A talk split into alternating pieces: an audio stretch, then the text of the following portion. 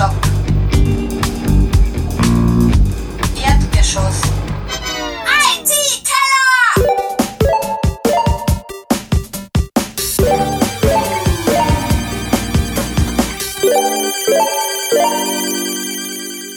Ein herzliches Willkommen zum IT-Keller Nummer 51. Und heute darf ich begrüßen den Stefan Hallihallo. und den Ulrich. Hallo. Ja, ähm, wir sind wieder separiert. Braverweise. Braverweise. Und ähm, wie geht's euch so? In welcher Woche sind wir in der siebten, oder? Wenn ich es richtig gerechnet habe. Ja, das Zeitgefühl ist schon verloren gegangen, würde ich sagen. Ja, welcher Tag ist heute überhaupt? Ach, Nein, das, also das Problem, das Problem habe ich ja nicht, da ich, da ich ja arbeite, ähm, aber, aber so, dass wie viele Wochen wir das schon machen, das, dafür ist das Gefühl wirklich verloren gegangen. Also wenn du wirklich arbeitest, weißt auch nicht mal, welcher Wochentag ist. naja. Das sagt der, der am Nicht wenigsten hackelt von uns, glaube ich. Boah. Ah. Nein, nein, ich habe schon eine, eine also den, den, der Familie zuliebe habe ich eine normale Arbeitswoche. Okay. Das, das geht nicht anders. Also Samstag, Sonntag sind, sind frei. Ah ja, sehr gut, sehr brav. Ähm ja, heute ist halt Pugisnacht, wisst ihr das? Schon arg, oder? Ja, Ja. Ähm, habt ihr das jemals gefeiert? Ich glaube, die Schweden feiern das massiv, oder? Die Schweden feiern das auf alle Fälle. Ja. Die feiern das wirklich. Das ist, schön, die feiern das auf alle Fälle, das stimmt. Ist nicht da irgendwie sowas wie Tag der Arbeitslosigkeit oder so? Ja, das auch. Aber ich glaube, das ist nur zu, also das ist, das ist da, weiß Das ich ist nicht. Wegen morgen, ne? Genau. Genau, genau, genau, genau. Also ich glaube, die Walpurgisnacht hat auch nichts mit dem 1. Mai zu tun. Also schon, aber jetzt nicht mit dem Staatsfeiertag und Tag der Arbeit und so weiter. Sag ich einmal, aber ist ja auch egal. Ähm, was, Schön sein Brauchtumspodcast. ja, genau. Ich meine, ich kann euch was dazu erzählen. Na, egal. Ähm, Bitte, bitte. Die heilige Walburga. ich weiß nicht, die war Tochter von irgendeinem, von irgendeinem König oder so irgendwas. Und auch mit irgendeinem komischen Bonifatius verwandt oder so. Der war irgendwas Bischof oder keine Ahnung was. Äh, ist schon lang her. Ähm, gut, wie auch immer. Habt ihr irgendwas erlebt? Habt ihr irgendwas Neues? Habt ihr irgendwie Nicht wirklich. Nicht also ich wirklich? bin noch immer ganz, ganz brav im Homeoffice isoliert. Okay. Ähm, die restliche Welt ja fast nicht mehr. Hat man manchmal den Eindruck.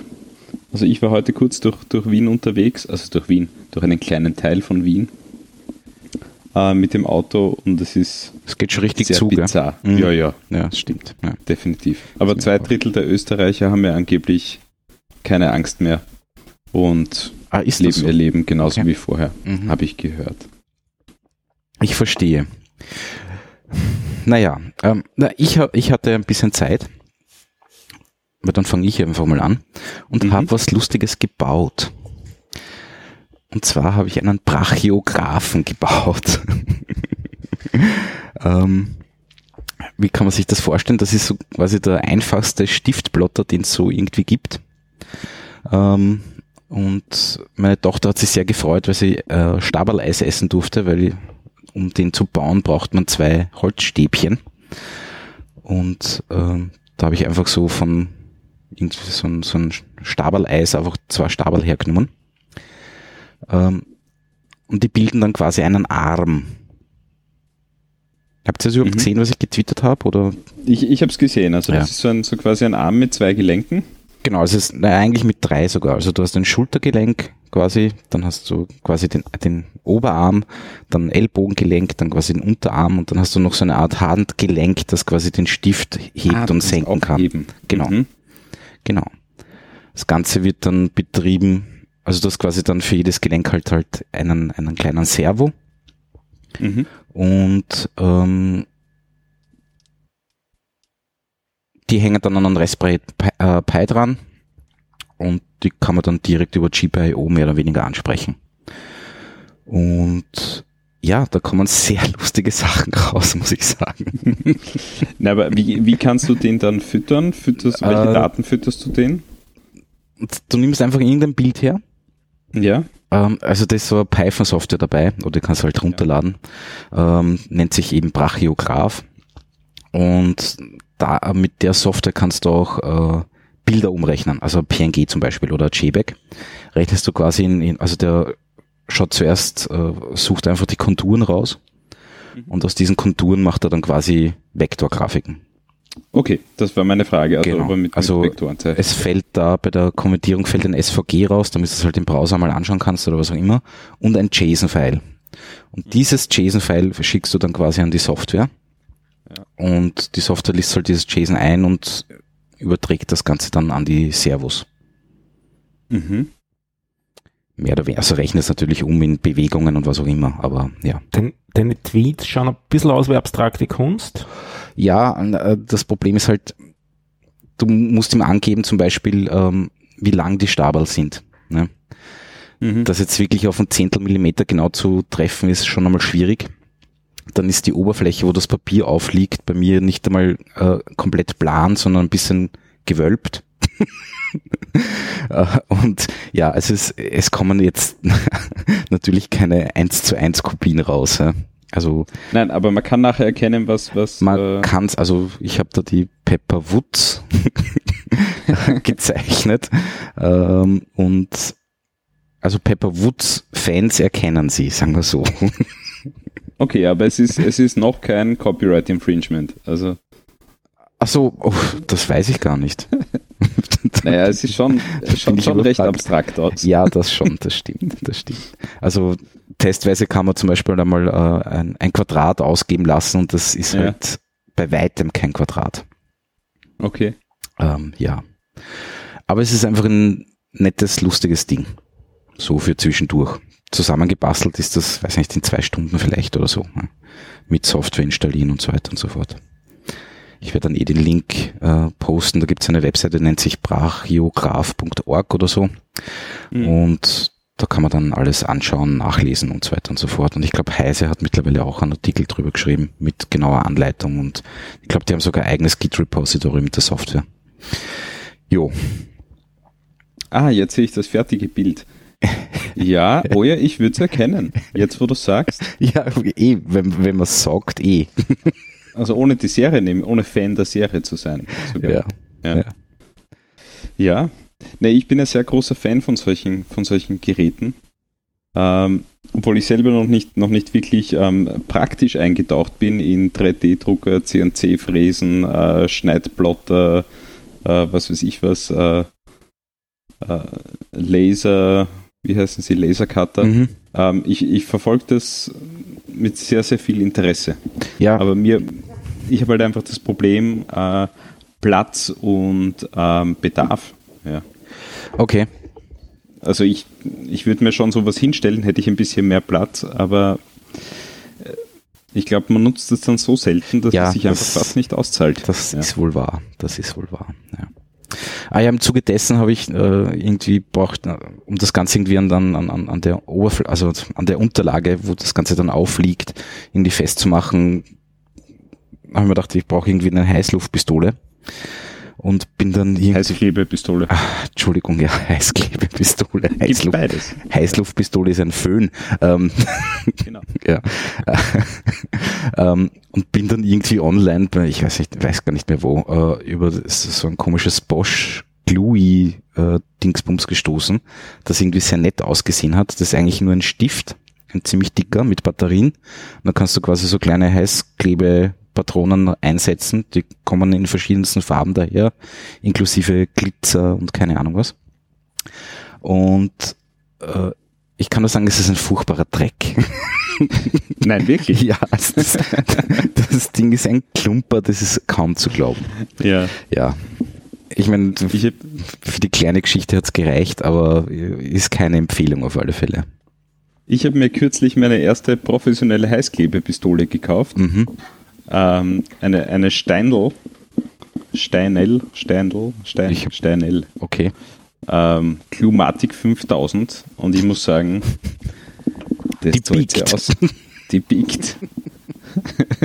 Na, das wirklich Spannende, das wirklich Spannende äh, ist, ähm, dass das Ding so gut konstruiert ist, dass wenn die mal aufgeheizt ist, ja, also die steht in so einer quasi in einer, in einer Station drinnen und wenn die aufgeheizt ist, nimmst du die einfach runter, dann ist sie quasi kabellos. Mhm. Ja, die hat aber auch keine Akku, keinen Akku oder sonst was drinnen. Ja, ähm, und dann kannst du das Ding ohne weiteres Viertelstunde, 20 Minuten, ohne dass sie weiterheizt, betreiben. Also so quasi mit der. Resthitze.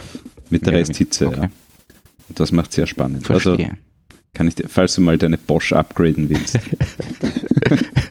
Nein, ich quäle mich jetzt weiter damit herum, sage ich einmal. Ich habe nur so ein Billigsdorfer Teil. Ich weiß nicht, ich, bei mir hält das Zeug dann nie. Also es wird flüssig und ich kann dann Sachen zusammendrücken und das wird dann auch hart, der Kleber. Aber irgendwie so richtig dauerhaft sind diese Verbindungen nicht, kommt mir vor. Ich weiß nicht, ob das an der Pistole liegt, dass die schlecht ist. Klebequalität, wahrsch- Kleberqualität. Ja, also Ja, das kann auch sein. Ja. das stimmt schon. Also es ist jetzt, also bombenfest hält das nicht auf alle Fälle. Ja. Also ich habe immer versucht, so diese Sesselkanten wieder an die Mhm. Wand zu pappen damit und das hält nicht wirklich. Nein, nein, nein. Na, die habe ich konsequent alle abmontiert in der Wohnung. es, es gibt kaum noch einen Platz, wo eine drauf ist. Aber ja. Ihr meint jetzt die Sesselleisten an der Wand oder was? Ja, Genau. Die macht man mit Nägeln fest. eigentlich schon. Ja, und nicht mit Superkleber oder Stahlbeton sonst ist das eher mühselig. Oi, im Stahlbeton ist mühsam, das stimmt. Parkettboden drüber legen. Du nagelst das ja im Boden rein und nicht in die Wand. Na, die Kommt das an, wie der Nagel reingeht. Ja. Aha, naja, wie auch immer. Ja gut, also vom, Ja. vom Brachiografen auf den Parkettboden. Nein, aber spannendes, spannendes Projekt. Ja. Ähm, was mich noch interessieren würde, ist, äh, wie, ist der, wie ist der Kostenpunkt? Also Raspberry klar. Ja, Raspberry, also ich habe dann Dreier äh, bestellt und halt die SD-Karte. Äh, dann brauchst du halt äh, drei Servos, da kostet einer, glaube ich, je nachdem, wo du das kaufst, zwischen drei und fünf Euro. Mhm. Äh, dann brauchst du zwei Eisstaberl. also, was weiß ich, ein Twini. Geht sie aus. Stimmt. Ja. Ähm, da musst du halt kleine Löcher reinbohren und so Geschichten, aber ähm, ja, und dann halt ein paar Kabeln. Ne? Das war's eigentlich. Ja, und halt irgendeine Unterlage. Ich habe da so eine alte Kastentür genommen, weil da passt genau, das hat jetzt so Vertiefung, da passt genau ein A4-Blatt rein. Mhm. Und, und der, der Schulterservo, der wird fixiert und der muss irgendwie so fünf oder sieben äh, Millimeter über der Zeichenoberfläche sein. Ähm, Ah, deswegen. Deswegen hat das genau super gepasst. Ja. Mhm. Ich meine, ist ein bisschen übertrieben, weil die Kastentür Tür natürlich ein bisschen größer ist als, als das Zeichen, also als das Du Papier. kannst ihn einmal auf ein großes Eis upgraden. Genau, ich könnte, es stimmt, stimmt. Ich könnte einfach den Arm größer machen. Ja, nicht schlecht. Ja, weil bei der Software muss man eben die Länge angeben von den einzelnen Armen, also Ja, halt vom Oberarm, Unterarm. Und damit er das irgendwie halbwegs berechnen kann, wie er da herumfahren muss. Und stimmt, das müsste man, wäre eine Möglichkeit. Ja, witziges, witziges Projekt. Ja, äh, und dann habe ich noch ein zweites Raspberry Pi, Pro also Projekt ist jetzt übertrieben. Ich habe mein Retro Pi installiert.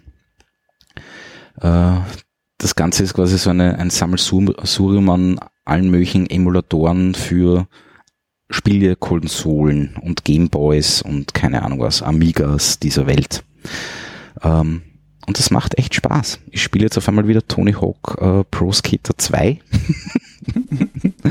äh, auf einem PlayStation 1 äh, Emulator. Schaut natürlich furchtbar grottig aus auf dem Riesenfernseher. Äh, aber es funktioniert eigentlich ganz gut. Muss ich sagen, ich bin positiv überrascht. Und ich habe natürlich alle Spiele gekauft einmal, die ich da verwende. Selbstverständlich. Selbstverständlich. Hast du also Gehäuse dazu, dass das dann auch ausschaut wie eine Spielekonsole oder so? Äh, nein, Also- der liegt momentan so knockert einfach irgendwo in einem Regal. Ah, ja. Und dazu habe ich mir dann zwei äh, Gamepads mit Bluetooth äh, geklickt. Und das funktioniert wirklich gut. Ich bin wirklich positiv überrascht. Mhm. Und ja, also wenn einem Fahrt ist und man will ein bisschen zocken und keine Ahnung was, Super Mario Kart oder so irgendwas spielen, dann ist das geschwind einmal erledigt. Mit relativ wenig Aufwand. Und das Lustige ist, man kann eben uralt Gameboy-Spiele spielen, also vom Tetris angefangen über Flipper und sonstige Geschichten, was natürlich urgeil auf Wenn einem riesen Fernseher ausschaut, ja, in Wenn sie nicht so Monochrom. frustrierend wären. Ja. Naja, es geht. Na, das ist, also, so quasi diese, diese, es gibt eine riesengroße Szene äh, an, an irgendwelchen Pixel-Grafikspielen, ja, Okay. die jetzt einfach aktuelle Titel äh, erstellen mit äh, total übertriebenen Engines, also ob das jetzt, keine Ahnung, Unreal Engine oder sonst was ist. Naja, Ähm, und wenn du die vergleichst einfach mit diesen alten Spielen, die ja optisch gar nicht so weit auseinander sind, ja, ähm, Ja. aber von der Steuerung und von der Geschwindigkeit ist das Ja. einfach ich bin ja sowieso so ungeschickt bei sowas. Ja, aber jo, wie gesagt. Na, mich frustriert ein altes Super Mario noch immer, weil das einfach so einen gefühlten Drag und Lag hat im Spiel, ja, dass du, Ach so, wirklich, findest du? finde ich extrem. Also ich kann mit neuen Spielen gar nicht umgehen, weil da muss ich 15.000 Tastenkombinationen und ich merke mir ja das nicht einmal. Ja. Naja, eben. Und da ist, da ist das Interessante, dass es eben ähm, so quasi neue einfache Spiele gibt in 2D und Pixelgrafik, ja, Mhm. aber mit, mit modernen Steuerungen, ja, Okay. die einfach wirklich am Punkt sind. Na, Also ich, ich spiele gerade ein, ein bisschen ein peinliches Spiel, ähm, aber das habe ich mir um, das war irgendwie eine Aktion auf der Switch um 3 Euro oder so gekauft. Das nennt sich äh, Broforce, ja. Ein ganz furchtbares Spiel, also optisch, ja. okay. Ähm, und das ist eben so ein, so ein äh, in Wahrheit ein Plattformer Mhm. ähm, in Pixelgrafik. Äh, mit welcher Engine ist das gemacht? Äh, wie heißt die große? Ich habe keine Na? ich kenne mich da gar nicht aus. Ich bin da komplett. Ja, also nicht Unreal, sondern der anderen. Ja, aber es ist ein Plattformspiel. Ja, ein Plattformer halt. Okay. Aber ein guter Plattformer. Okay, verstehe. Macht wirklich Spaß, hat eine nette Story, aber ist extrem pollig. Ja, Mhm. Also deswegen ein bisschen peinlich. Na, Unity ist es. Unity. Ich lese Ja, gerade schnell den Wikipedia-Artikel dazu was, dieses Spiel hat einen Wikipedia-Artikel? Ja, Selbstverständlich. selbstverständlich. Selbstverständlich. Na dann. Ah, herrlich. Gut. Was habe ich dann auch?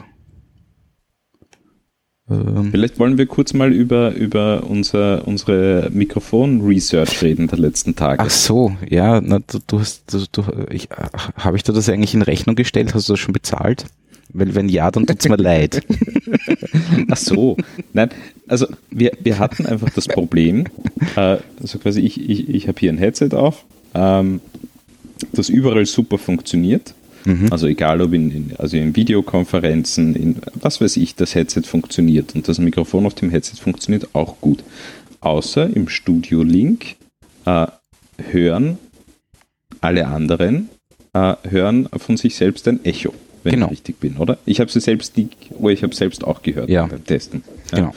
Genau. Und äh, wir wollten irgendwie so quasi das Problem lösen, damit das, damit das Podcasten angenehmer wird. Ähm, und sind irgendwie auf die Suche gegangen, woran das liegt. Ähm, und was war unsere erste Lösung? Also, oder unsere erste Diagnose war, dass das Headset einfach ein Dreck ist, glaube ich. Genau. Genau. Äh, weil, äh, was wir probiert haben, ist, ähm, na, beziehungsweise das Audio-Device war auch noch so, war auch noch so äh, Ja, also- ein Kandidat. Was wir gemacht haben, ist ähm, einfach das, äh, das nein, erzähl du. Ich erzähle Ich hab's, glaube ich, nicht mehr. Also ja. prinzipiell hast du ein AKG HSD 271, glaube ich. Korrekt. Äh, das ist quasi ein, ein Headset mit dynamischem Mikro. Ähm, Genau, und das hängt an einem, an einem USB-Audio-Device mit äh, XLR-Eingang und, äh, Schwieb- und Kopfhörerausgang. und Kopfhörerausgang. Genau. genau. Ähm, also ist quasi der Mikrofonverstärker und gleichzeitig auch äh, kann man sich halt hören. Ähm, Mhm. Genau. Und jetzt haben wir das Problem, dass äh, wir sind dann schlussendlich draufgekommen, dass quasi das Mikro den Kopfhörerton mit aufnimmt. Und bei Studio Link ist durch die Latenz äh, hören sich alle anderen ein bisschen im Echo. Nämlich Mhm. wirklich deutlich versetzt. Das ist Ähm, interessant, das ist ja geschlossenes Ja, es ist Headset. Und trotzdem so. Wir haben es wir haben's bei mir auch mit einem HSD probiert und der Uli hat sich dann auch im Echo gehört. Genau, genau der gleiche Effekt. Genau. Ähm, Und das Spannende wäre, sobald, sobald ich halt so quasi meine Kopfhörer auf lautlos gestellt habe, war das Echo auch weg. Genau, genau das ist es.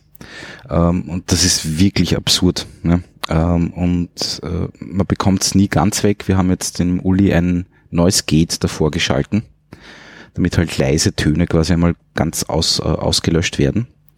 Ähm, also und da ist es jetzt besser auf alle Fälle. Ne? Mhm. Ähm, aber es ist echt mühsam. Und ich, ich war ja damals mit diesen HSD-Headsets schon extrem unzufrieden, weil da, weil die Mikros einfach, die musst du extrem, also du musst den Verstärker extrem laut drehen, also das Gain extrem aufdrehen, damit du irgendwas hörst. Weil da einfach so wenig daherkommt von den Mikros. Aber sie dürften dann trotzdem so empfindlich sein, dass sie quasi den Kopfhörer mit aufnehmen. Ne? Es ist irgendwie komplett absurd. Ja, das Interessante ist, in der, in der Research hat sich dann für mich irgendwie das Bild abgezeichnet, dass ähm, die dynamischen Mikrofone äh, durchaus für äh, Podcast und Rundfunk und so weiter, dass die dort äh, also verwendet werden, Mhm. ja, ähm, weil sie eigentlich den Vorteil haben, dass sie ähm, so quasi rundum Störgeräte, äh, Stör, Störgeräusche ähm, gar nicht so wahrnehmen. Das heißt, die, die Empfehlung, die ich so gehört habe von, von vielen äh, YouTube-Audio-Experten ist, wenn du in einem quasi audiotechnisch unbehandelten Raum sitzt, dann greif zum HSD-Mikrofon oder zum dynamischen Dynamisch. Mikrofon. Ja. Wenn du in einem wirklich audiobehandelten Raum sitzt, in irgendeiner Box oder sonst wo, dann kannst du das äh, Kondensator nehmen. Mhm. Ja. Äh, wie auch immer. Also ich glaube, dass das Headset an sich einfach ein Murks Ja. ist. Ja. Aber ja. Ja, wir haben dann alles mögliche ausprobiert, eben andere Kopfhörer, dann war es auf einmal weg. Ja. Ähm, Kabel bestellt und was weiß genau, ich. dann haben wir gedacht, na, vielleicht ist es, ist es das Sound, äh, dieses äh, Sound-Device, dieses USB-Teil. Mhm. Dann haben wir quasi die Kopfhörer an die Soundkarte vom Rechner gesteckt, war es aber trotzdem noch da und so weiter und so fort. Also prinzipiell, es liegt wirklich am Headset. Ja. Ja. Und ein kleiner Software-Noise-Gate hat das dann ziemlich Ma erledigt. macht das ein bisschen, also auf alle Fälle besser. Ja. Also wenn ich schreie, höre ich mich trotzdem immer noch ein bisschen, aber meine Güte. Ja, aber das wollen wir eh nicht. Eh nicht, ich soll ja nicht schreien. genau. Genau. Ähm, Ja, also klare Kaufempfehlung AKG HSD 271. Nicht. Nicht. nicht. Ja. Aber, ja, aber es ist, es ist ja gar nicht so einfach in Zeiten wie diesen, ähm, Ersatz zu finden. mhm. Weil also quasi viele, viele ähm, quasi Einsteiger-Headsets sind ja jetzt gerade ausverkauft. Ja. Ähm, bei anderen spielen die Preise komplett verrückt. Ähm, und viele äh, professionelle äh, Dinge bekommt man einfach gar nicht, weil die Geschäfte, äh, die die vertreiben, einfach nicht offen haben. Mhm. Ja. Oder nicht offen hatten. Ja. Gar nicht so einfach. Naja. Stefan, Jo. was hast denn du da so geschrieben? Ich habe ein bisschen heruminstalliert. Ich habe mir eine GitLab-Instanz installiert. Ist nicht wahr. Ja, ähm, das ist im Prinzip sowas wie GitHub, nur halt selbst gehostet. Mhm. Und das wollte ich schon länger machen. Und am Wochenende habe ich mir mal hingesetzt und mir gedacht, ah, schaust du mal, wie das jetzt eigentlich so ist. Und ich habe geschwankt zwischen zwei verschiedenen Dingen. Das eine wäre eben GitLab gewesen, was Mhm. den Ruf hat, ein ziemliches Monster zu sein. Das kann ich bestätigen. Das ist so, ja. Das ist so. Und das andere wäre Gitea gewesen. Das ist eine in Go geschriebene, relativ kompakte Sache. Aber das hat keine äh, Pads und ich wollte so ähm, Issue-Pads auch haben. Also Okay. das ist im Prinzip sowas wie Kanban-Board, ähm, nicht ganz vollkommen frei konfigurierbar, aber trotzdem ganz nett. Und das wollte ich haben. Und äh, darum habe ich mich jetzt einmal mit diesem GitLab auseinandergesetzt. Und sagen wir so, es läuft. Mhm. Ja, es ist groß, es ist wuchtig. Ähm, es besteht aus unheimlich viel Komponenten, von denen man einige auch nicht unbedingt braucht. Wenn man die abdreht, wird es ein bisschen besser. Und wenn man es einmal am Laufen hat, ist es sehr nett. Also dann funkt es funktioniert dann schon sehr gut. Ja, na, ich setze GitLab seit Jahren schon ein. Also ich hab, bin schon bei der Version 6 oder sowas eingestiegen. Weil jetzt sind sie auf 12 oder so irgendwas. Ne? Ähm, und das Updaten war früher eine Katastrophe. Mittlerweile gibt's ja also eh schon länger diese Omnibus-Variante zum Beispiel oder halt was auch immer. Da rennt das dann alles halbwegs glimpflich ab. Äh, aber es stimmt, das ist ein, ein, ein Riesenmonster, das Ding. Aber es funktioniert. Also es ist wirklich, wirklich gut, finde ich. Es gibt zwei Installationsvarianten jetzt, die Sie äh, vorschlagen. Das eine wäre von, Sour, von der Quelle, also von, vom Source. Mhm. Und das andere ist dieses Omnibus-Paket. Genau.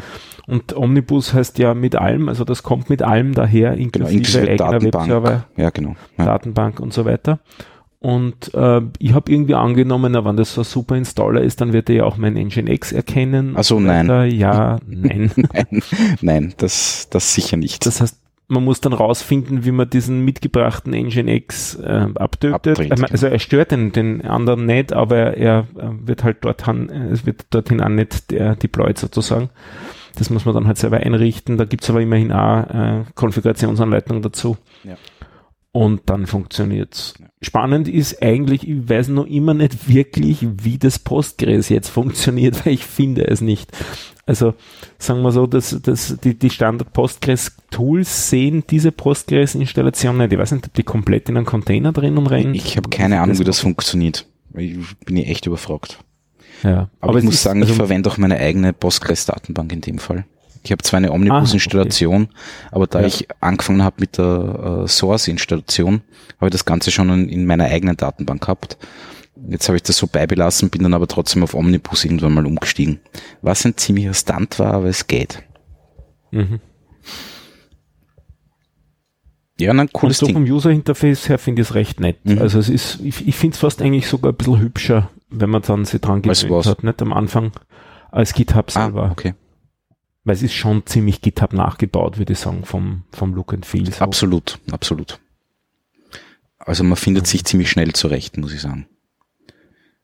Man muss wieder mal ein bisschen aufpassen. Standardinstallation ist komplett offen. Also im Sinne von jeder kann sich einen Account anlegen und praktisch beliebig viele Repos anlegen. Also das sollte man dicht machen, wenn man das nicht als Service für die Welt betreiben will. Ja. ähm, aber sonst, ähm, also bin jetzt zufrieden, ich arbeite jetzt damit. Äh, es ist ganz lustig, also sie haben im Prinzip zwei Editoren äh, on board ähm, mitbringend. Einer ist so ähnlich wie der von GitHub, also relativ ähm, restriktiv. Also man hat gute Highlighting für das File, das man gerade editiert, aber das war's auch. Und das andere nennen es Web-IDE. Da hat man dann so einen, einen File Explorer und äh, Markdown-Vorschau und solche Sachen. Okay. Also das kann schon ein bisschen mehr. Ähm, ja, ich würde jetzt da drinnen nicht coden und so, aber ich finde es interessant, sie haben sich da ziemlich bemüht, kommt mir vor, mit der, mit der ganzen Geschichte. Mhm. Und äh, was bei dieser Omnibus-Installation vielleicht auch noch ganz interessant ist, im Prinzip ist das eigentlich die Enterprise Edition, also das sollte man vielleicht auch noch sagen, es gibt zwei Editionen, das eine ist Community, Community Edition, das unter einer offenen Lizenz und äh, auch kostenlos und das andere ist Enterprise Edition. Aber im Source Code, also im, im ähm, dem, was man deployt, unterscheiden sich die gar nicht, sondern solange man keine Lizenz einspielt, ist es die Community Edition. Und erst wenn man die Lizenz einspielt, wird die sozusagen automatisch zur Enterprise Edition und dann ziehen sozusagen die äh, Config-Settings, die vorher nicht gegolten haben, plötzlich dann auch. Okay. So machen die das jetzt. Ja, das ist das eine. Dann, das letzte Mal habe ich schon erzählt, glaube ich, ein bisschen, dass ich mit, mit Git, äh, Jitsi angefangen habe. Mittlerweile ein bisschen mehr Erfahrung damit gemacht und damit ein bisschen größeren Umgebungen. Das habe ich auf einem Server laufen, selbst gehostet. Ähm, damals war der Firefox Support noch eher dürftig. Der ist jetzt mittlerweile besser geworden, aber es ist weiterhin so, dass Peer-to-Peer nicht über Firefox funktioniert. Mhm. Das heißt, man hat dann eine ziemliche Load. Also wir haben es jetzt zu siebt, glaube ich, was Maximum ausprobiert. Und da hat man dann etwa, äh, wir haben gehabt, glaube ich, 18 Megabit äh, Upstream und Downstream Am ähm, Server. Videosignale dann Mhm. am Server. Ja. Also ich habe am Server zugeschaut. Das ist jetzt kein besonders äh, starker Server. Ähm, der hat seine 8 Gig RAM. Davon braucht er, glaube ich, 1 Gigabyte ungefähr für diese, für die Spielerei. Aber er ähm, hat doch seine zwei Cores ziemlich zugemacht Mhm. damit. Ich meine, es bleibt alles responsive und so, es funktioniert alles noch, aber man spürt schon dann, da, dass sich da ein bisschen was tut auf dem Rechner. Aber an und für sich funktioniert das Teil. Sie haben auch ein bisschen erweitert äh, die Features, also man kann jetzt ähm, relativ einfach das Audiointerface umschalten, man hat eine Vorschau auf die Kamera, aber es ist noch immer so, wenn man sich anmeldet und der Kamera ist am Rechner eingesteckt, dann ist die auch einmal aktiviert. Also der erste Klick geht bei mir normalerweise mal auf die Kamera, um die abzudrehen. Mhm. Okay. Ja, ich habe auch schon ein, ein wenig mit Jitsi halt nicht selbst gehostet, aber, aber das äh, ist quasi über die, über die Website äh, von Ihnen äh, die Connection aufgebaut. Habe ich jetzt schon ein paar Telefonate gehabt, auch wirklich in, in großen Gruppen und ich bin schwer begeistert. Ja. ja.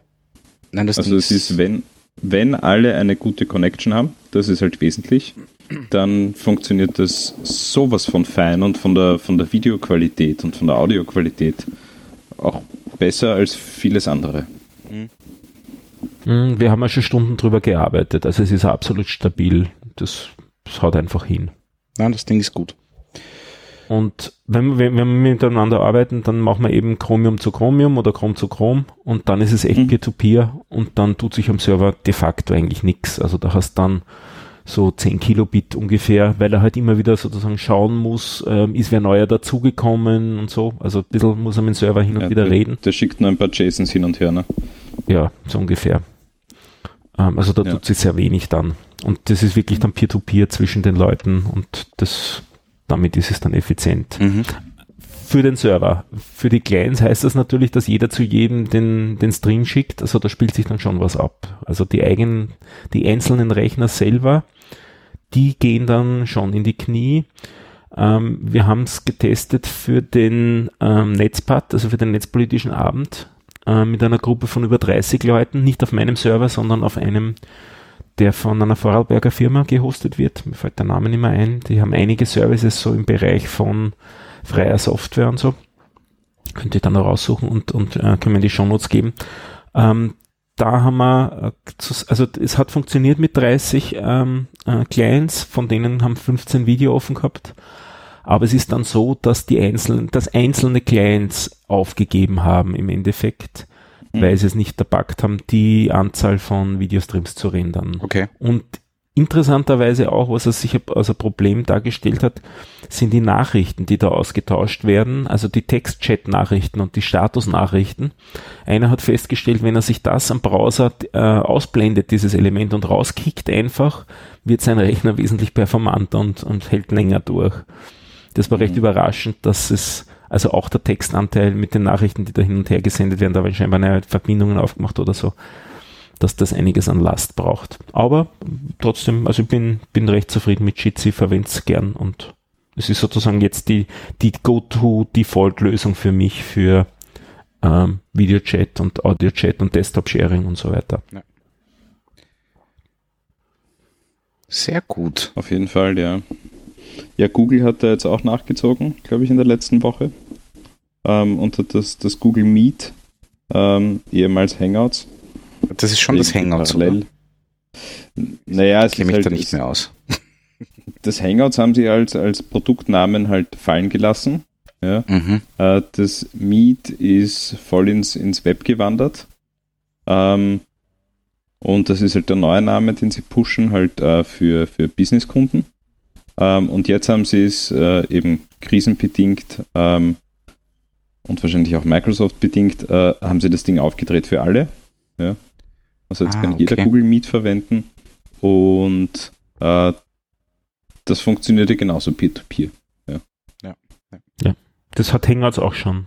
Also ich habe es auch relativ lang verwendet und da haben wir immer die Verbindungen angeschaut. Das hat auch Peer-to-Peer -Peer funktioniert dann. Ah, wirklich? Ja. ja gut, da hatte Google, da hatte Google, glaube ich, sehr viel Arbeit geleistet, dass das geht. Ne? Ja, vor allem mit dem Browser, ne? Ähm. Ja. Na, und auch die Technologie dahinter, glaube ich. Weiß ich nicht. Ich weiß auch nicht, keine Ahnung. Ist das nicht eh alles noch immer WebRTC? Oder? Ja, schon. Spielen halt schon ein paar andere Sachen auch noch mit, nicht? Also du brauchst mhm. diesen Stand-Turn-Server, dann Frage ist, welche Audio-Codecs, welche Videocodecs. Mhm. Und äh, ist schon eine ganze Menge zeigt, dass sich da abspielt. Dann Peer-to-Peer-Encryption oder nicht. Das ist also ein Thema immer. Also das kann Jitsi zum Beispiel noch nicht. Aber sie wollen da irgendwas machen, oder? Irgendwie sind sie da, ja. sind sie da dran, ja. Und es auch mit, ich habe mir die Details auch noch nicht angeschaut, aber die nächste Firefox Release soll auch was an der Situation mit dem Firefox verbessern. Ah, okay. Und wie das dann mhm. ausschaut. Also der, der im Mai rauskommt, der nächste. Ja, vielleicht mal den Firefox Dev Edition benutzen. Bei Ja, die ist Ja, nämlich du schon. reitest du irgendwie herum, da solltest jetzt aber auch davon erzählen. Was? Nein, ich wusste nicht, dass es den gibt. Ich auch nicht. Das war mir gibt's schon Jahre, habe ich dann Ja, ja, gelernt. ich habe auch gelernt, Ja. dass es den eigentlich schon seit Ewigkeiten gibt. Ne? Aber mir, mir war das nicht bewusst. Und der ist wirklich irgendwie zwei Versionen vorn. Was auch immer das bedeutet. Hm. Das, Ja, das, das bedeutet, dass du sehr viele schlaflose Nächte hast. ähm, weil, also wenn du, wenn du jetzt anfängst, Webseiten äh, äh, sich regelmäßig machen, also quasi in den Zukunftsversionen zu testen, Mhm. ja, ähm, da, da kriegt man sehr, sehr große Bauchschmerzen. Naja, das glaube ich. Das glaube ich. Weil halt irgendein Feature, das seit fünf Jahren geht, auf einmal nicht mehr geht in dem Bild. Ja? Ähm, und du keine Ahnung hast, äh, ob das dann in einem Monat in der Release drinnen ist oder, Oder nicht. nicht. Ja. Das ist so mein Hauptproblem, das ich mit diesen, äh, mit diesen Beta-Versionen und Vorschau-Versionen habe. Naja, eh. Ja. Ähm, wo ich dann irgendwie ganz panisch anfange, irgendwas umzubauen ja, und komme dann drauf, einen Monat später, ja, Aber eh für die Fisch. war für die Fisch geht ja eh. Ja. Ja. ja. Hm. So ein bisschen in sowas bin ich jetzt auch reingerasselt. Bin darauf aufmerksam gemacht worden, dass mein Panoptikum das Dropdown-Menü nicht mehr funktioniert, wenn man es responsive verwendet, also wenn man es auf einem Smartphone verwendet. Dann klappt sich dieses Menü oben zusammen und ein Hamburger-Menü, wenn man draufklickt, soll es wieder runterklappen. Das kennt man ja eh. Hat aber nicht mehr geklappt. Naja, haben wir halt angefangen zum Debuggen. Was ist da los? Geht nicht mehr. JavaScript-Fehler. Na, kein, kann ja nicht sein. Ich habe ja nichts geändert dran, ja. Hat sich aber doch was geändert, weil beim letzten Mal kompilieren äh, ist jQuery aktualisiert worden und das Ganze läuft noch mit der Bootstrap 337. Oh. Und wenn man da das, das Security äh, äh, gefixte Version von jQuery installiert, dann geht dieses Dropdown nicht mehr.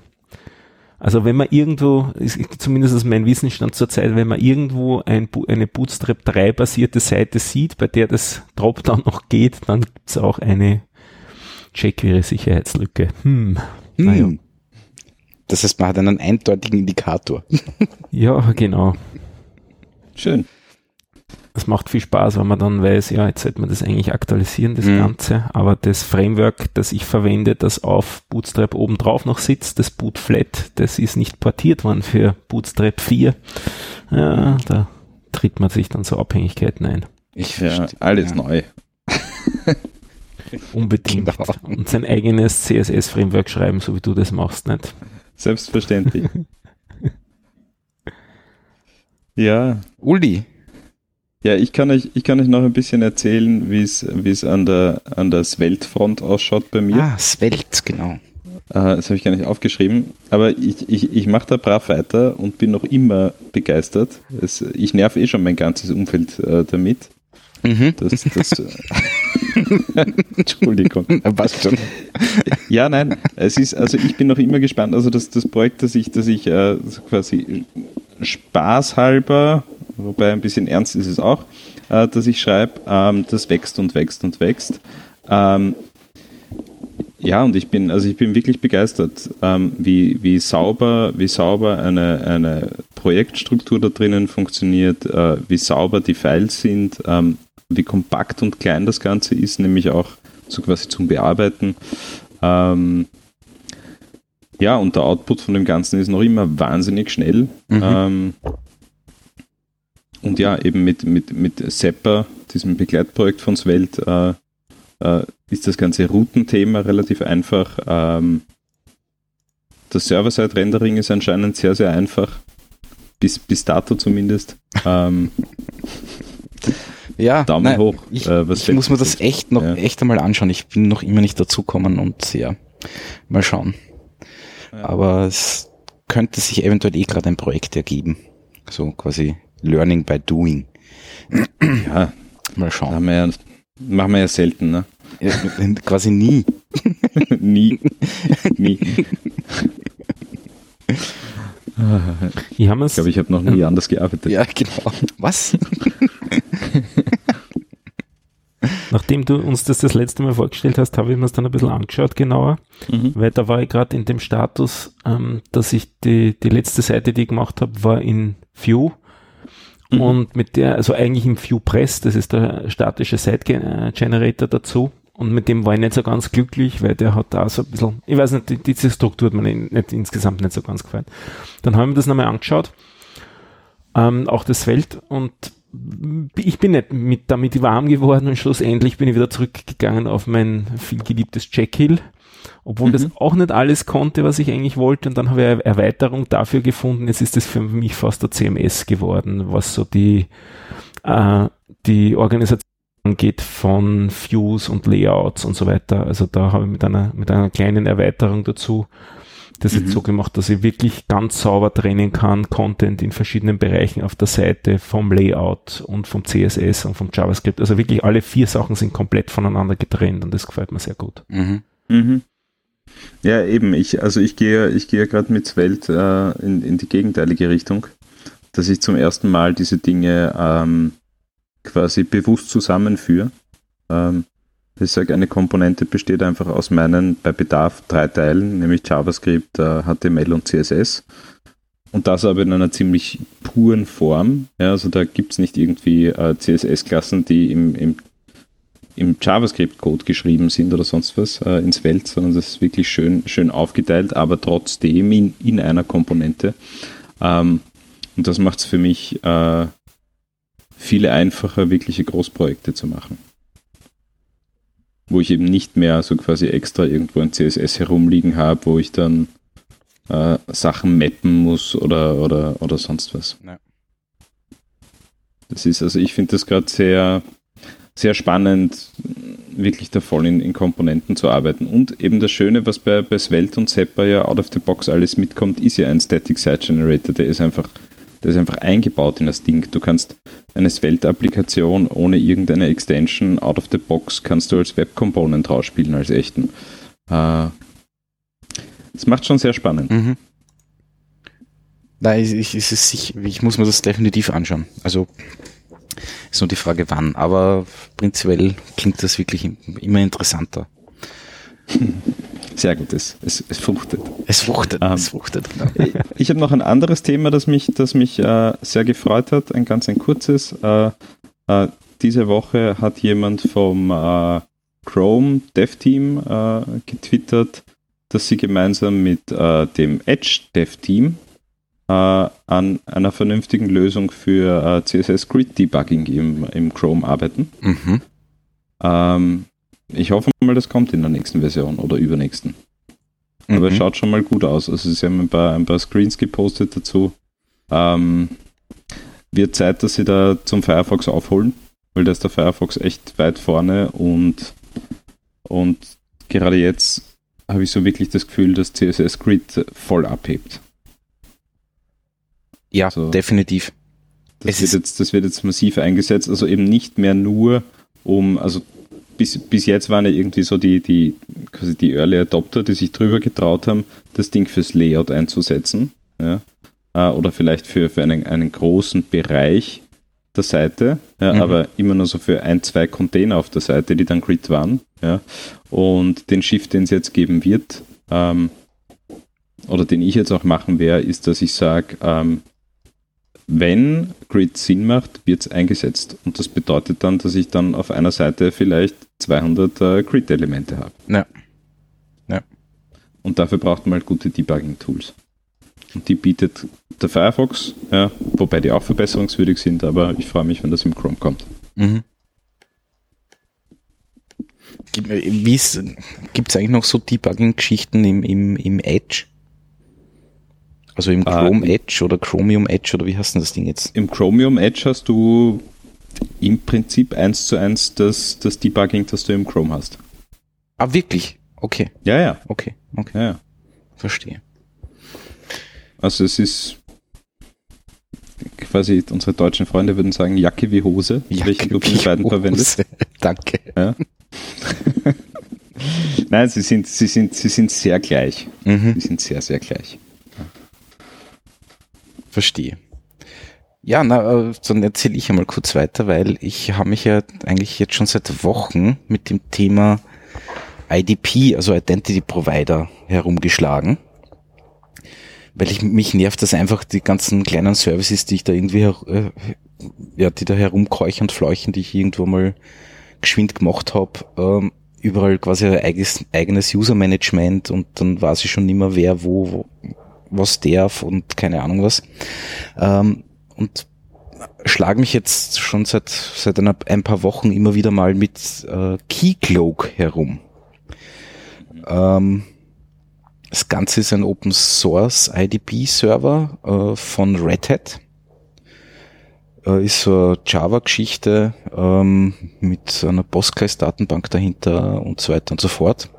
Äh, das Nette ist, man kann dann eben ein LDAP oder sonstige Geschichten dann einbinden. Das, die sind dann quasi Quelle für die User. Äh, oder man erstellt einfach selber User da drinnen. Äh, beziehungsweise kann auch andere IDP-Server einbinden, wo dann quasi ich authentifiziere mich gegen den IDP-Server, der schaut dann aber bei einem anderen nach und so weiter und so fort. Ja. Äh, man kann das Ganze auch clustern und was weiß ich, alles mögliche. Und dieses Ding unterstützt äh, SAML und OpenIT Connect. Und das heißt, ich habe dann quasi eine Single Sign-On-Lösung. Da hänge ich alle meine Services dran und kann dann da wirklich sehr fein pro User, sehr granular äh, einstellen, was der darf, was der nicht darf, kann sich der überhaupt einloggen und so weiter und so fort. Ja. Ähm, Zwei-Faktor-Authentifizierung unterstützt das Ding. Äh, äh, das heißt, man loggt sich eigentlich am IDP-Server ein. Äh, und der Zwei-Faktor, diese Zwei-Faktor-Geschichte läuft auch dort. Und wenn ich mich erfolgreich eingeloggt habe, also authentifiziert habe, schickt er mich wieder zurück zu dem Service. Und das weiß, wer ich bin und was ich darf. Das, ich habe das Ganze dann an einer zentralen Stelle. Und die Hacker haben es einfacher, weil sie nur den IDP-Server hacken müssen und nicht alles andere. Aber dafür gibt's doch eh Firebase, oder? Ja, natürlich, dafür gibt's alles Mögliche. Das macht man doch mit Firebase. Ja, drauf geschissen, wie ich baue überall Facebook-Login ein. Ja, geht auch. Das wär's Und natürlich. wie viele Services hast du jetzt dran gehängt? Momentan äh, bin ich gerade bei einem. ich bin ja noch beim jetzt Lernen. das Single in Single sein. Ja, genau. genau. Na, ich bin ja noch beim Lernen. Es, das Problem ist, äh, diese Geschichte ist jetzt nicht wirklich trivial. Ja, also man kann da wirklich hunderttausend Sachen einstellen und du musst, mhm. also ich, ich musste, muss, ich bin ja noch immer nicht fertig. Ich muss, ich bin ja immer noch dabei, das Vokabular überhaupt zu lernen, ja, was da alles möglich ist. Ja. Weil ur viele Geschichten sind einfach nicht mandatory. Das heißt, du kannst das eine schreiben oder nicht, also bei der Konfiguration. Ja. Ähm, musst du mal ausfinden, brauche ich das überhaupt? Ähm, also es ist nicht, nicht so einfach, aber es, es wird schon, es wird schon. Und ich werde dann das Pad zum Beispiel umstellen, also das wird die zweite Geschichte werden. Ich habe jetzt mal so einen komischen äh, SSL-Checker, der, das stehen einfach etliche ähm, äh, einfach Webseiten drinnen ne? und der überprüft einfach einmal täglich, wann, wann das Zertifikat abläuft. Und da habe ich, glaube ich, jetzt momentan drei User drinnen. Die werden dann auch benachrichtigt für ihre Webseiten, dass so, pass auf, in einer Woche ist das Zertifikat abgelaufen. Äh, und das wird das erste Ding sein, das ich einmal dranhänge. Ja. Hallo? Ja, ja, ja, ja, ja, ja, ich, ich verarbeite. Ich verarbeite, warum du das nicht mit Firebase machst. Und, und ich scroll gerade durch die Dokumentationsseite von denen. Mhm. Ich glaube, das ist die längste Webseite, die ich je gesehen habe. Definitiv. Definitiv. Also das ist, dieses Thema ist wirklich groß. Ja. Ähm, deswegen, ich, ich habe auch nicht, die, nicht, nicht immer den Kopf dafür. Also ich habe mich schon zwei, dreimal hingesetzt und gesagt, okay, jetzt mache ich es wirklich. Und dann habe ich einfach nach zwei, drei Stunden gesagt, ah, vielleicht nächste Woche. ah, das kenne ich gut. Ja. Aber ich, ich will das unbedingt machen. Das Coole ist, man kann halt dann quasi für verschiedene Services auch unterschiedliche Themes angeben. Das heißt, ich kann die Login-Seite an das Service anpassen. Ne? Obwohl die Login-Seite quasi auf dem IDP-Server läuft. Das, da bin ich jetzt gerade dabei, ein, ein, ein Mabe-Theme zu erstellen, damit das halt auch halbwegs auch optisch irgendwie zusammenpasst. Hm. Jo. Äh, weißt du, in was das User-Interface geschrieben ist? Äh, Du meinst jetzt die Admin-Konsole oder was? Ja. Die schaut Äh, ziemlich gut aus. Ja, ja, es ist nämlich. Konsistent Also auch. es ist, ist sehr konsistent. Äh, es ist, äh, deswegen habe ich mich auch dafür entschieden, weil wenn irgendwas, ihr wisst das eh, habe ich schon oft gesagt, wenn was schier ist, mag ich es nicht. Ähm, und es ist einfach wirklich ansprechend. Ja. Und das ist auch von der Bedienung her ist es sehr, wenn du einmal weißt, wie es funktioniert, ist das komplett durchgezogen. Ne? Also das ist schon, schon, schon cool.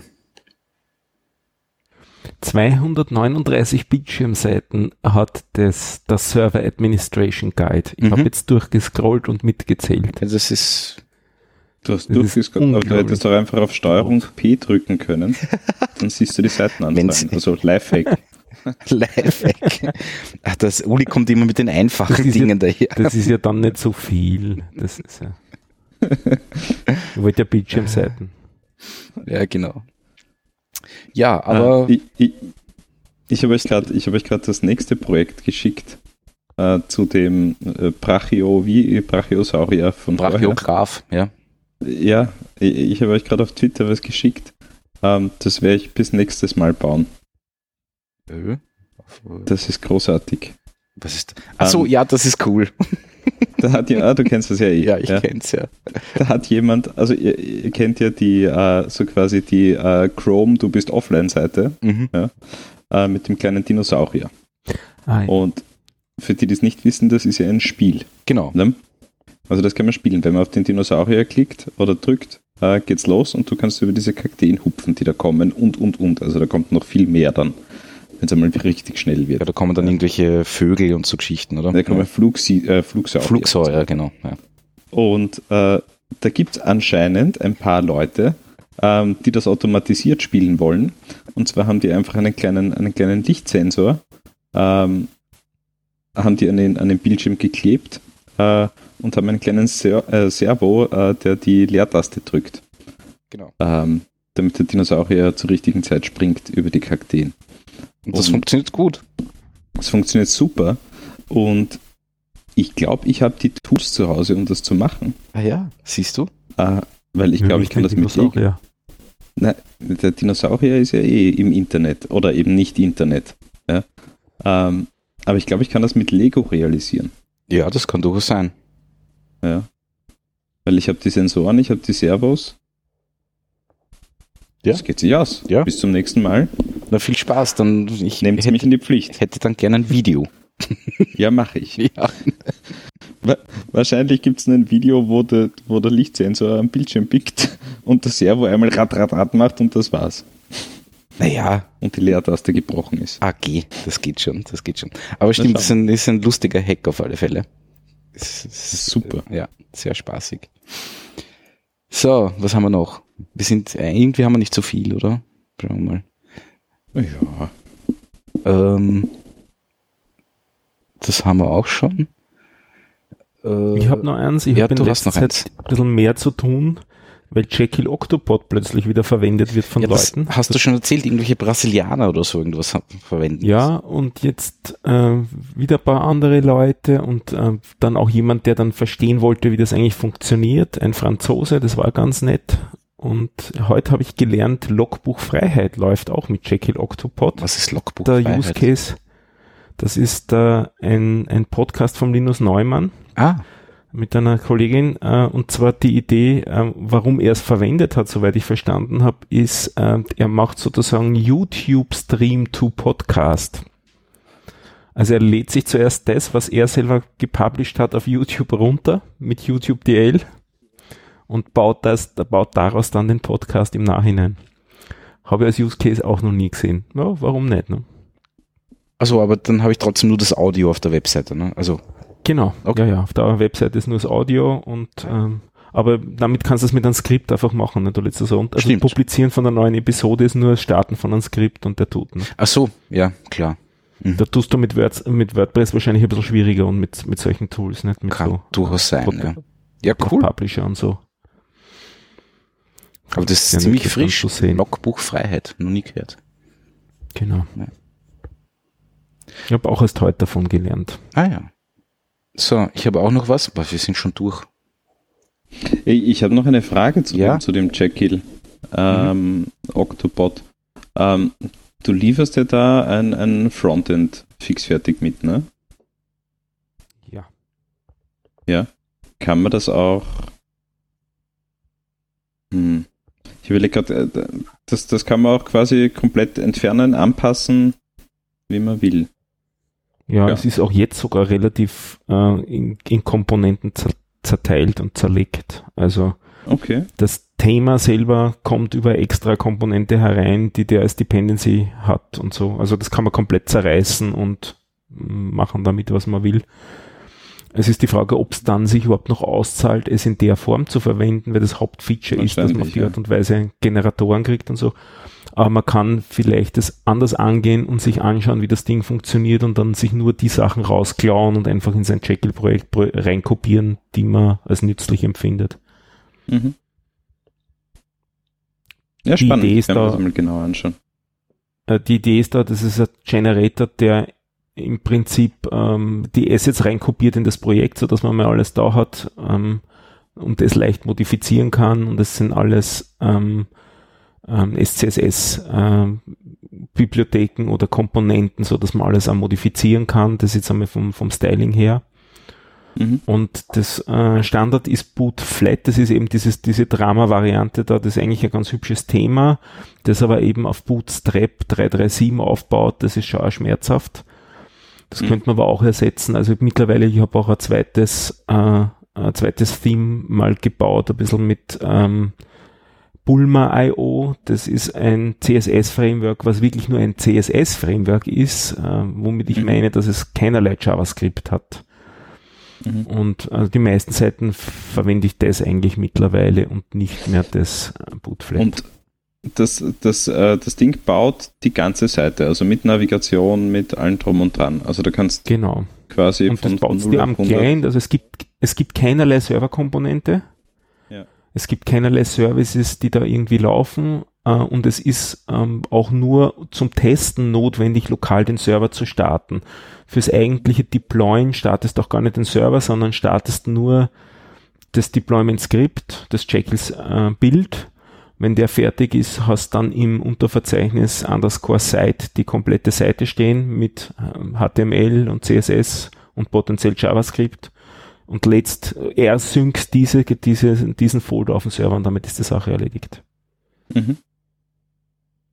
Ja. Genau, das Ganze, also die ganzen einzelnen Inhalten, Inhalte der Seite sind in Markdown geschrieben, ne? Mittlerweile ja. Aber war das vorher nicht so? Äh, also zum Beispiel der Sidebar ist, so. hat HTML auch noch okay, drinnen. Okay, also der Content von den Posts, von den Shownotes, das ist wirklich nur Markdown. Äh, Markdown. Also mhm. um eine neue Episode zu publizieren, brauchst du nur Markdown können und am Anfang von der Seite ein bisschen, wie sie es nennen, Frontmatter zu schreiben. Das ist im Prinzip YAML mhm. wo man ein bisschen Metadaten reinschreibt, wer sind die Kontributoren, wie lang ist das File, wie schauen die Kapitel aus, damit der auch einerseits Kapitelmarken im Feed hat und ja. andererseits auch im Webplayer ja. die Kapitel darstellen kann. Also der Webplayer kommt auch mit, der ist auch komplett reingebundelt. Das, ich weiß jetzt gar nicht mehr eigentlich, welcher gerade der aktive ist, aber ich habe hm, schon zwei drinnen gehabt, also einerseits den vom Podlove Projekt und andererseits den von Podigy beide funktionieren im Prinzip. Mhm. Ähm, ja, das ist einfach, weil ich komplett die Assets halt auch reingezogen habe damit. Mhm. Und sag, äh, die, die Audio-Files, ähm, musst du die äh, quasi selbst erstellen? Also, oder, oder konvertiert er dir ein OGG oder ein, ein MVA?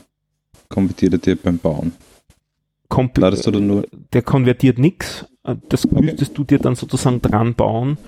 Ähm, ja. Er weiß überhaupt nichts von denen, außer dass es Pfade okay. gibt. Und beim Kompilieren kopiert er diese Files einfach nur rüber und schaut damit, ob es das File mit dem Namen auch gibt. Also du kannst nicht unabsichtlich ein Fall, falsch äh, benanntes File haben und dann enden mit einem Link auf ein File, das es nicht gibt. Das ist das Einzige, was es dir hilft bei den Audio-Files. Mhm. Ähm, Ausgenommen ist, ähm, wenn die Files extra gehostet werden. Also das gäbe es als extra Option, wenn du einen Pfad reinsetzt, wo die Files liegen, wenn die irgendwo in der Cloud schon liegen. Das, also sie müssen nicht lokal sein, die Files. Okay. Muss ich mir mal genauer anschauen. Mhm. Ja. Ja, sehr cool. Und, und, und das Logbuch Freiheit lädt wirklich das Video runter, extrahiert das MP3 oder was auch immer oder M4A oder keine Ahnung was und erstellt dann das Markdown und dann sagt's Bild quasi. So schaut mir das Skript aus, ja. Ich habe mir Cool. die Skripte jetzt ein bisschen angeschaut Mhm. und das, was ganz witzig ist, wenn ich es richtig gesehen habe, ist das auch ein Python-Skript. Also eigentlich ist ja das, das ganze Jekyll-Zeug Ruby nicht, aber er skriptet das über Python vorher Okay. dran. Ja, warum, Warum nicht? nicht, Ja, genau. ja, sehr cool. Na, sehr nett. Sehr nett. So, ich habe auch noch was. Und zwar habe ich eine E-Mail bekommen von der Stadt Wien, von einem Herrn, dass ich doch bitte meine Apps, die die äh, Echtzeitdaten der Wiener Linien benutzt, also diese CSV-Files mit Stationen, Linien, was auch immer, äh, dass dass es da jetzt eine neue Version gibt und quasi die alte Version irgendwie im Juni abgedraht werden und ich möge doch bitte umsteigen auf die neuen. Ähm, lustigerweise habe ich mich äh, damit schon, weiß nicht, ein paar Tage davor beschäftigt, weil ich irgendwie gesehen habe, so hoppala, da sind ja auf einmal komplett andere Daten da. Äh, wusste aber nicht, dass das quasi ein komplett anderer Datensatz ist. Ähm, die sind auch wirklich auf der OGD, äh, OGD-Seite äh, sind das momentan zwei verschiedene Datensätze. Ähm, und haben mich da schon geärgert, dass da irgendwie die U-Bahnen nicht drinnen sind und so weiter und so fort. Und habe das dann auch gemeldet, dass da die neuen Daten irgendwie unvollständig sind. Und habe heute äh, von den Wiener Linien und von der Stadt Wien äh, jeweils die Info bekommen, ja, tut uns, also tut uns leid, ist lustigerweise nicht drinnen gestanden. Aber es ist zumindest drinnen gestanden, ja, ähm, das ist irgendwie ein Fehler in der Modellierung, bla, keine Ahnung was. Und sie werden sich darum kümmern, dass das angeblich am 8. Mai oder so äh, wollen sie das gefixt haben und dann sind die Daten komplett. Ähm, ja, zum, da einmal vielen Dank, dass ich habe nicht damit gerechnet, dass da wirklich so viel Rückmeldung dann kommt, nämlich von der Stadt Wien und von den Wiener Linien. Ne? Mhm. Also ja, na mal schauen. Ähm, ja, sonst würde ich sagen, sind wir durch. Oder habt ihr noch irgendwas, was euch so ad hoc eingefallen ist jetzt? Na, was mich ein bisschen beschäftigt, aber das ist wirklich nicht sehr interessant. Mein, mein, mein Monitor ist am Aufgeben. Ja gut, du wirst nicht wissen, wie mein zweiter Monitor da im Büro ausschaut. Ja, eh. Ja, Aber das Problem ist, es, ist, es herrschen noch Corona-Preise. Ein bisschen. Du meinst, es sind Also gestiegen oder was?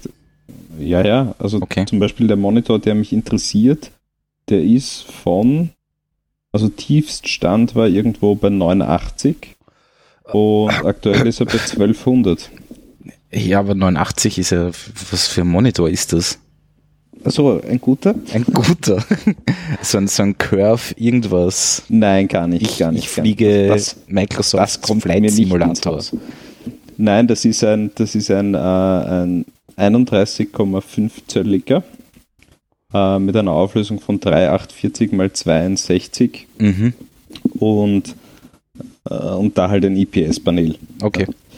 Und das So geht ins groß ist mein Büro nicht. Der wird da Nein, nicht reinpassen. Ich denke mir, also ich habe jetzt wirklich schon sehr, sehr lang 27 Zöller. Ja. Äh, mit den, was sind es, 2560 mal 1440. Mhm. Und Ach, das 1440 Das- ist ja. Na, wie auch immer. Ja. das 1440 ist okay. Ja, ist schon okay, das stimmt. Aber trotzdem für die, naja, egal. Nein, ist passt schon. so ja, widescreenig. Ja, eh. Ja. Und ich denke mir, also jetzt, ich glaube, das ist mein dritter 27 Zöller oder so. Und jetzt sollten wir dann schon, also jetzt könnte es ein bisschen größer werden. Irgendwie. Irgendwie. Ja, ja. ja. Ich bin immer noch Fan von zwei Monitoren und dann müssen sie halt nicht so groß sein. Ja, ich, ich, ich, ich eh auch. Ich habe halt das Problem, dass ich, ähm, dass ich von den zwei Monitoren einen richtigen Hauptmonitor brauche. Okay. Ja. Mhm. Weil wenn du Designtätigkeiten hast, dann, Ja, stimmt schon, ja. dann, dann bist du nur, dann kannst du einen anderen Monitor abdrehen und das ist halt dann schade. Ja, Ja, wenn du Ja. zwei gleich große hast oder zwei kleine. Ja. Dann bringt dir das nichts, ja. Also Design findet in der Mitte vom Bildschirm statt. mhm. Punkt. Ja, mal naja, warte mal. Vielleicht. Ich warte mal. Ja, warte mal. Aber es ist schwierig. Ja, das stimmt. Ich überlege auch schon seit, seit Monaten, ob ich diesen kaputten Monitor, weil der, der schaut aus, als hätte jemand Tinte drüber äh, gegossen. Mhm. Und das wird auch immer mehr. Also darin innen, innen die Kristalle aus. Ja, genau. Ähm, und teilweise ist das schon schwierig, da irgendwie eine Webseite zu lesen, weil halt mitten durch den Text dieser Tintenstrahl da durchgeht. Ähm, Aber das war schon ein Gewaltakt, oder? ich glaube, das ist bei irgendeiner, also ich sag mal so, nach einer, nach einer Bürofeier war das auf einmal da. Alles klar. Aber ich, nichts genaueres weiß man nicht. Ja, ist halt so.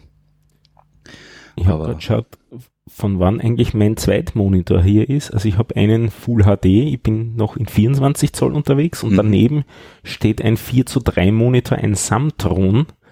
Das war mir bisher gar nicht bewusst, dass das eigentlich Samsung ist. Äh, Das Mhm. ist ein 17 Zoll Monitor.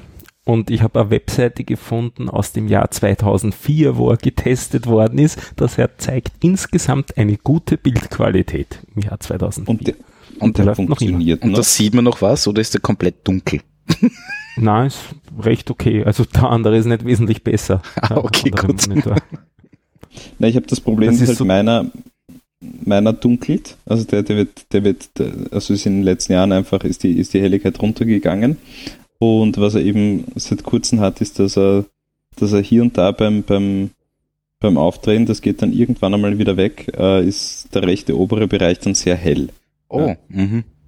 Ah. Und äh, das, das schreit danach, dass der bald, Meier das geht. ist so Ja, the last hooray. ja. Ja, er hat, er hat so ein bisschen hier dieses Verhalten von einem Röhrenmonitor bei mir. Also der braucht am Anfang ein bisschen, bis er warm wird und dann geht er gut. Also so zwei, drei Sekunden und dann ist er da. Vielleicht ist es Aber ein Röhrenmonitor. nein, nein, Dann geht er gut. so schlimm ist es nicht. Ja. Ja. Das, äh, das hat aber, das hat übrigens auch wieder eine Renaissance, ähm, so quasi äh, das Spielen auf, Röhr, äh, auf Röhrenmonitoren. Ein bisschen. Wirklich. Weil Aber das- alte Spiele, ja. oder? Nein. Also wenn du, wenn du, wenn du heute, wenn du heute irgendeinen so AAA-Titel auf einem, auf einen alten Sony Trinitron spielst, das schaut schon richtig gut aus. Okay. Okay. Also es schaut teilweise wirklich, also vom, von der, von der Bildqualität, ja, und da rede ich nicht von äh, wie viele Pixel oder was auch immer, aber die allgemeine Bildqualität äh, ist teilweise besser, als wenn du dir heute irgendeinen Monster Gaming Monitor hinstellst. Wirklich? Weil einfach die, ja, Ja, aber die- was so nicht so pixelgenau ist wahrscheinlich. Oder, oder, oder wie? Oder was? ja, es ist einfach Was Gibt's- anders. Gibt's auf Röhrenmonitoren echte Pixel? Nein, Naja, Oder? nein, Nein. echte Pixel nicht, nein. Eben. Na, die Ja. Maske hat schon Pixel, ne? Ja, aber der das schon. Strahl hat keine Ja. Pixel. Ja. Naja, ja. Wie auch immer, mir fällt noch was ein, weil gestern wurde beschlossen, ähm, dass wir jetzt so eventuell wöchentlich oder was auch immer eine, eine Quake 3 Arena Session machen. Oh je. Oje, genau, oje. Und ich bin jetzt irgendwie ähm, am Suchen, also ich habe noch nicht wirklich gesucht, aber ich möchte halt so einen kleinen Quick 3 äh, Server irgendwo hinstellen. ähm, also wenn da jemand eine, eine watschen an, einfache Anleitung hat, dann her damit, bitte. Weil Okay. ich bin irgendwie zu faul, mir das alles zusammen, äh, zusammenzusuchen. Na, ich habe auch viel Quake 3 gespielt, aber es war mir eigentlich immer zu grauslich. Wieso? Na, mir ist das zu grauslich. Ich bin noch kein Doom-Spieler. Also ich auch nicht, aber das ist ja nur so eine Stunde kurz Spaß haben und dann. Ja, der ist mir schon schlecht. Ach so, ja. Ja. Es ist mir zu grauslich. Na, schlecht worden ist man nur bei Decent. Ja gut, Weil die sind D diese vierte, also vierte Dimension, Entschuldigung, diese also Dritte. diese dritte, danke. ja, diese dritte Dimension hat mich immer fertig gemacht. Das war irgendwie, Ja, ja. Aber ja, Ja, auch, also da war mir, bei Decent war mir einmal so schlecht, dass ich wirklich über den Klo gehangen bin. wirklich. Ja. Okay. Dieses Decent habe ich gar nicht vertragen. Ja, Das, das hat mich so, da haben mich diese, diese ersten VR-Brillen haben mich sehr an Decent erinnert. Mhm. Ja. Ja. ja. Stimmt. Na, wie immer, also wenn jemand eine Watschen einfache Anleitung hat, ähm, her damit. Fake. Weil ich habe mir, hab mir zwei, drei schon angeschaut, die, die driften alle ein bisschen auseinander und da irgendwie die richtigen Backerl finden und so und keine Ahnung was. Ja. Aber wird schon.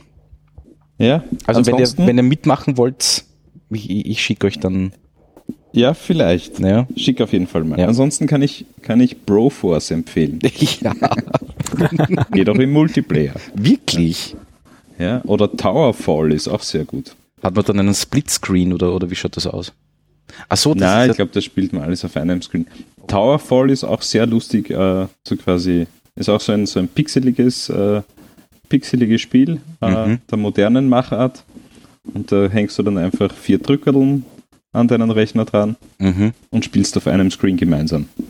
Sehr, sehr lustig. Ah, okay. Aber nicht, also quasi nicht übers Netz. Nein, nein, also das ist, ich, ich weiß gar nicht, ob man es übers, übers Netz spielen kann. Wahrscheinlich schon. Ja. Ähm, aber Towerfall, sehr gut. Okay. 15 Euro Investition.